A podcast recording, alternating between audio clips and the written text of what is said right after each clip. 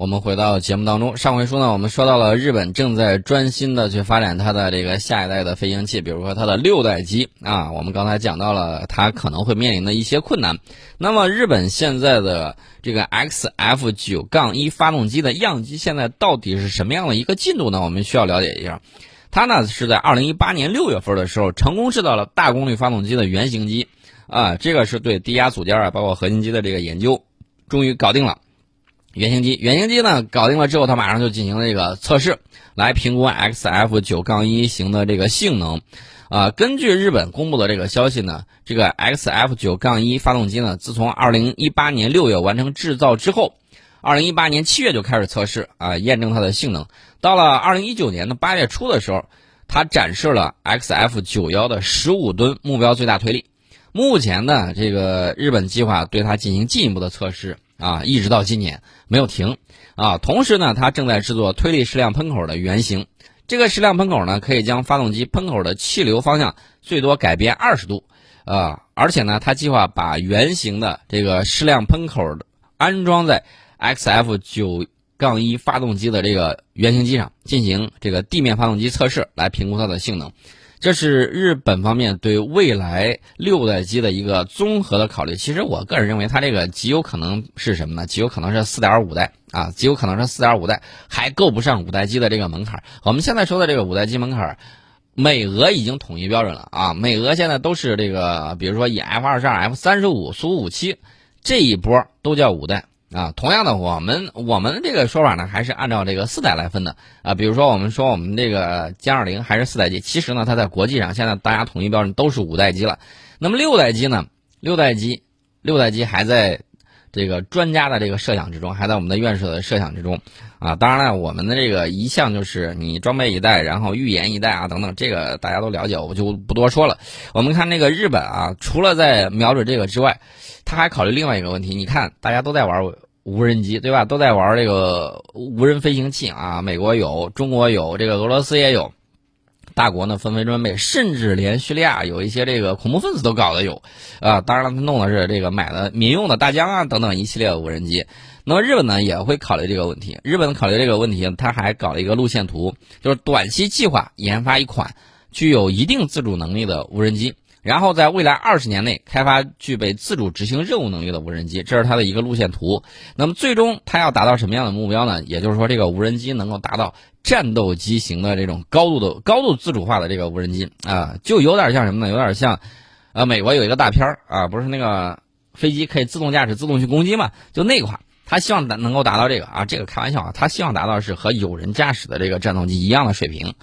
那么，日本对自动飞行路径生成等相关领域的技术也一直在研发当中。啊，经过一系列测试之后，有一架这个飞机呢，KM2D，被改装成一架自主操控无人机的验证机。啊，这个飞机呢，加装了红外传感器与演示自动飞行的设备之后，在2018年的十月首飞，2019年的十月到十一月，呃，这款无人验证机呢，又在北海道进行了这个飞行测试。以验证连续自主控制的技术啊，在这方面呢，这个日本在无人机方面还是不如美国，当然了也不如我们。我们这个无人机家族呢，简直是啊，我可以用一个词儿来形容啊，天花乱坠，特别多啊，品种种类非常的丰富，你要什么都有，而且呢，基本上白菜化。大家现在看这个，有时候你看那个微信，微信正在刷朋友圈，突然给你弹出来个什么？突然有一个广告，广告你看，哎，小无人机有多大呢？能够做到你在手掌上起降。啊，已经能够做到这样，它只是个玩具而已。呃，大家看这个技术在进步，原来的这种高科技极有可能变成什么呢？白菜化的这种玩具啊，这就是技术进步带来的一系列的这种变化。科技改变世界，科技改变世界啊，科技也在改变我们的生活。那么大家看啊，日本当然想要有的东西比较多啊，包括六代机啊，包括这个无人机啊。当然，现在最新最先进啊，最具有战略威慑力的是什么？是。高超音速飞行器。这二零二零年的三月啊，日本公布了一呃发布了一份蓝图。这个蓝图呢，就透露了他开发高超音速巡航导弹与高超音速滑翔弹的计划，以装备他的战斗机啊，来打击陆基或者是海上目标。那么日本的目标是什么呢？在二零三零年代初，引入由超燃冲压发动机驱动的由固体火箭发动机啊呃驱动的这两型，这个一个是高超音速巡航导弹，还有一个是高超音速滑翔弹，他打算能够做到二零三零年。大家还记得不记得这个五十四啊？这个美国美国人很无语啊，这个东西你怎么搞了那么多回，而且成功比我的这个还要多等等。这个高超音速飞行器在高超音速飞行器方面，我个人认为，俄罗斯俄罗斯堪称第二啊，俄罗斯堪称第二，呃，美国嘛也可以并列第二，也可以并列第二，稍微弱一些啊，稍微弱一些。至于其他的，呃，只能往后排了。那么，按照日本呢，大家可能会说，这个高超音速导弹它到底能够达到什么样的水平？他认为要达到五马赫。大家还记得前两天特朗普怎么说呢？特朗普总统说我们这儿有十七马赫的啊，然后那个俄罗斯出来啪啪打脸，我们这儿早都飙到二十马赫以上，二十倍音速以上啊。至于说是载入的还是怎么着的，这个再说啊。这这块我们还是要谦虚一些啊，继续保持自己的这个脚步，稳定往前走。那么日本的这个高超音速武器计划。啊，一这个蓝图，它是怎么做呢？高超音速飞行器使用不同的战斗部，然后呢，通过卫星进行指导，以应对海上和地面的不同目标。啊，这是日本一系列的考虑。当然了，有矛就有盾。你看这个高超音速、高空高速的这个导弹飞过来，你怎么去防它？有效的拦截，这也是日本方面在考虑的这个问题。它也需要具备这样的能力，所以说呢，它也在搞这个方面的研究。他搞这个研究呢，一种方式就是通过侧向推进火箭改变导弹方向，还有一种呢是矢量控制技术，使发动机的推力方向偏转。呃，日本方面觉得这两种控制技术的结合能够极大提升导弹的机动性，所以呢，呃，就可以通过这个在高空高速领域对敌方的导弹进行拦截啊。说白了就是提高这个机动性吧，以及这个控制能力，这是他的一系列的这种想法。呃，至于其他的，我们就不多说了。我们重点关注的就是它航空航天领域。至于其他的这个什么网络电子战系统啊，这个包括这个可变深度生态系统啊，这个我今天我们就不讨论了。今天我们不讨论，我们再给大家说一个事儿啊，跟激光有关。因为刚才我们正在聊日本的这个激光武器的发展，接下来我们还要说到另外一个国家。我们刚才我们昨天提到了美国的这个激光器啊，能够达到多少呢？一百五十千瓦啊，远期希望达到这个五百千瓦一一。呃，一兆瓦的这个水平，那么日本现在达到什么样的水平呢？五十千瓦这个功率啊，功率是五十千瓦，希望能够达到多少呢？希望能够再进一步的提高，能够往上再走一走啊，达到一百五十千瓦。大家可以看各国的这个技术水平啊，能力大概是这个样子的。呃，我接下来再讲一个大国，这个大国的这个也有激光武器，他说他试验成功了，但是这个功率呢，这个功率比较低，功率有多高呢？跟你家的微波炉功率差不多，跟你家微波炉功率差不多。这个是谁呢？这个我一说，我估计大家应该能够猜得出来啊。局座经常提到的一个国家啊，印度。印度在在三年前，在三年前，二零一七年的十二月十二号，日呃，印度的这个国防研究与发展组织说，它成功测试了激光系统，这个功率是一千瓦的激光器啊，功率一千瓦。成功在二百五十米距离上用三十六秒钟在金属板上打了个洞，然后印度媒体就报道说啊，我这个激光武器又迈进了一步。这个一千瓦，一千瓦不好意思啊啊，这个一千瓦很很难很怎怎怎么讲呢？换句话说，比如说这个激光激光设备有一个群的话，美国同行直接会表示你退群吧。这个这个没个六十千瓦，好意思说你是激光啊？这个测试呢，给研发方啊，印度国防研究与发展组织，还有印度的这个卡利亚尼集团，都带来了相当大的鼓舞啊，特别嗨。他们说，这个新的实验紧锣密鼓啊，那个已经做好在下一次测试更大功率的激光，功率高达多少呢？两千瓦啊，成功实现了翻倍。呃，目标是多少呢？一公里外的金属片，一公里之外。我就想知道你怎么能够保障你的这个一公里之外，你的激光能够牢牢的锁定正在飞行之中啊，比如说模拟的无人机啊，或者说迫击炮弹啊之类的东西，你你能否做到？那么印度对激光武器的研发起步比较晚啊，起步有多晚呢？二零一三年，那么我们国家对激光的这个起步，基本上可以和美苏并列啊。上个世纪五六十年代的时候，我们已经开始相关的这个预言啊等等，已经开始去走了。那么印度的这个肯定是啊，这个起的比较晚，也没有赶上早集。到了二零一三年，到了二十一世纪才开始考虑这个东西。当时呢，印度国防部在未来规划里面指出了定向能武器是未来的发展方向，他开始去搞啊，而且呢，他面临的这个威胁人呢，无人机啊、导弹的这个威胁比较严重，所以说他认为研发激光武器进行拦截很重要。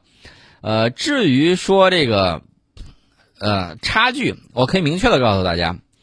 我们出口的这种沉默猎手低空激光防空系统功率是多少呢？三十到一百千瓦功率是可调的，啊，这个基本上是全世界研发的地面激光拦截器的普遍功率要求，啊，呃，怎么说呢？印度现在计划，也就是说，他要达成的目标，他要达成的目标，要告诉大家，他希望能够达到，就是用零点七米直径的透镜，在二点五公里范围之内，达到对无人机甚至弹道导弹达到毁伤效果，至少需要多少呢？一百千瓦的功率。啊，两个研究机关啊，包括这个印度激光呃武器的研发，由这个海德巴拉的这个刚才我们提到印度国防与研究组织下属的高能科学研究中心和激光科学技术中心两家负责。他两家的这个具体技术指标就是研发出来三十到一百千瓦级别的激光武器，并且要求能够装在卡车上机动。我觉得你费那个劲有点没必要，你倒不如在阿布扎比防务展上 买一个不就完了吗？买一个，买一个，我们呢直接卡车拉着两个车厢拉着就走了，啊，这个东西我们已经卖了好久了，已经卖了好久了，大家可以算一下这个时间节点啊，二零一七年我们已经拿出去去卖了，呃，他到了这个二零一七年的时候还在还在进行一千瓦的这个测试啊，三十千瓦到一百千瓦。你想想，一个成品跟他正在计划去实验，这个差距有点大，差距是有点大的。那么，这个日呃印度现在完成到什么样的程度呢？印度激光科学技术中心已经成功研发出来了十千瓦的化学阳点激光器，看样子离三十到一百千瓦的这个目标不算太远。那么，经过这几年的发展，又到了什么样的一个水平呢？我个人认为啊，计划啊，目标当然有是好的。当然，这个计划呢，计划呢，计划呢，还是需要你迈开步子，一步一步的走到这儿才行，啊，一步一步的走到这儿才行。饭要一口一口的吃，步子要一步一步的迈，啊，步子迈的太大了，容易扯着啊。这个我们对对就鼓励一下他，有勇气啊，大概就有可能会出奇迹啊，大力出奇迹，你就这个想办法吧，啊，大概吧，大概吧，我我们希望你可以更进一步。更上一个台阶，啊，这是我们给大家说到了这个印度的这个激光器的发展，呃，我们先进一下广告，广告之后呢，我们跟大家接着聊。好，我们回到节目当中啊，刚才我们提到了这个日本和印度的这个激光武器的这个发展计划，接下来呢，我们要给大家简单的说一下我们这个出口型的，我们出口型的阿布扎比防务展上的这个沉默猎手大家都知道了，我再给大家说一个大家不知道的啊，这个二零一八年珠海航展上，啊，中国航天科工集团有限公司所属的中国航天三江集团有限公司研发的这个 LW- 杠三零型的激光防御系统。啊，是首次亮相啊，首次在这个珠海航展上亮相。那么这个武器系统呢，基于的是车载平台啊，车拉着就可以走，而且利用定向发射高能激光，实现对光电制导设备，包括无人机啊、航模呀、制导炸弹呐、迫击炮弹呐等多种类型的目标进行快速拦截啊，模块化易维护，可持续作战，高能聚焦发射，高效热管理。啊，这些特点呢都都比较多，我们就不一一说了。而且它兼具远距离探测成像功能，这个我就觉得很有意思啊！你是怎么实现的？那么它这个整个激光防御系统呢，是由雷达指挥通信车、激光战车和保障车共同组成。一个基本火力单元呢，配备了一台雷达指挥通信车，呃，还有一辆或者是多辆激光战车啊，就可以组成一个激光矩阵啊。这个 LW 三零型的激光防御系统。可以在要害区域啊，比如说这个机场啊，或者其他有一些具体的这个场景啊，根据他的需求灵活布防，既可以独立作战，又可以多台组网作战，并且能够纳入传统的防空武器系统啊，可以兼容的。可以和这个近防炮、防空导弹等传统武器协同作战，优势互补啊，形成这个由远及近、由高到低的这种火力防御圈，满足多种目标防御的需求。它的这个战车呢，其实倒没啥多说的，跟普通的这个军用卡车没啥两样啊，而且具有一定的伪装性，顶上披着这个三色迷彩啊，这个没有啥需要多说的。那么它这个激光防御系统呢，是一种利用高能激光束打击目标的新型装备，啊，具有光速交战、静默打击、持续作战以及灵活精确，还有消费比高。刚才我们说到日本不是算了一下账嘛，啊，防御一次也就是合人民币六块钱，合这个日元你说一百日元。啊，就这么一个价钱，所以说还是比较便宜的。所以说呢，这个激光防御系统啊，包括这个激光激光器，是军事强国重点发展的新型装备啊，在国际军贸市场上具有非常广阔的应用前景。当然了，我们这款做出来之后，也主要是外贸使用啊，主要是外贸使用，拿来换小钱钱的。啊，谁愿意进行这个要地防空啊？啊，这个比如说防无人机啊什么之类的，那用这个就行。除此之外呢，它跟雷达系统相互配合啊，可以进行自动化指挥作战啊，biu biu biu biu 就把这个东西，我我我是在拟声啊，但是这并不一定这人家工作的时候真要发出这个声音，然后就可以把这个无人机带来的威胁给消灭掉。这是我们提到了二零一八年珠海航展上我们啊展出的 LW 三零型激光防御系统。那么除了这些之外，呃，我们看啊，这个最近这两年，包括这个诺贝尔物理学奖啊，诺贝尔物理学奖，我记得二零一八年那一次诺贝尔物理学奖啊，当时公布的时候是美国和加啊，美国、法国、加拿大的科学家因激光物理获得奖啊，所以说大家可以看啊，这个大家这个研究啊都是。你追我赶的，当时我印象中是啊，这个美国的一个科学家、法国的一个科学家，还有加拿大的一个科学家，他们三者，啊，因为在激光物理领域的突破性发明啊，分享了九百万这个瑞典克朗的这个奖金，大概合人民币也就是六百九十六万元啊。这个几个人分别是这个美国科学家阿斯金，阿斯金他的这个贡献是光学镊子，光学镊子。呃，及其在生物系统的应用，这个莫罗和唐纳就是法国科学家莫罗，加拿大科学家唐纳贡献是什么呢？产生高强度超短光学脉冲的方法，啊，另外呢，要值得一提的就是这个唐纳，这个加拿大科学家唐纳是继玛丽居里啊，就是居里夫人以及这个梅耶夫人之后第三名女性物理奖得主啊，也是五十五年以来首次获得该奖项的这个女性。那么我们。我们怎么说呢？我我有一个话题，我其实也要给大家讲，因为讲到这个诺贝尔物理学奖，讲到了这个激光领域的这个进步的时候，其实我要给大家说一个事儿。大家还记得不记得我们超强超短激光实验装置取得重大突破？那一次是二零一七年，我们成功实现了十拍瓦激光放大输出。十拍瓦，十拍瓦这个概念就比较强大了。那么这个十拍瓦的这个功率啊，就是这个。目前国际上最高的峰值功率记录，意味着什么呢？意味着我们可以在实验室内创造出只有在黑洞边缘才能够找到的极端物理条件啊！这是我们能够做到的。所以说呢，这个超强超短激光，呃，我们放在明天节目里头跟大家聊啊。明天的节目里头呢，我们还要聊一聊，包括这个美国最早装备这个激光炮的啊是什么样的这个设备啊，这个我们都跟大家细聊一下。除此之外呢，我们还会跟大家。再聊一些，比如说，有一些这个高原高原型的无人直升机啊，高原型的无人直升机，我们国家首型啊啊，这个已经成功首飞了。我们在明天节目也跟大家聊一聊。除此之外呢，我们还会聊到装备制造业里面这个四千吨履带起重机啊，力矩能够达到多少呢？九万吨米。我们吊装中国的吊装再次诞生了世界级的巨无霸啊！我们明天的节目里头跟大家聊这些内容。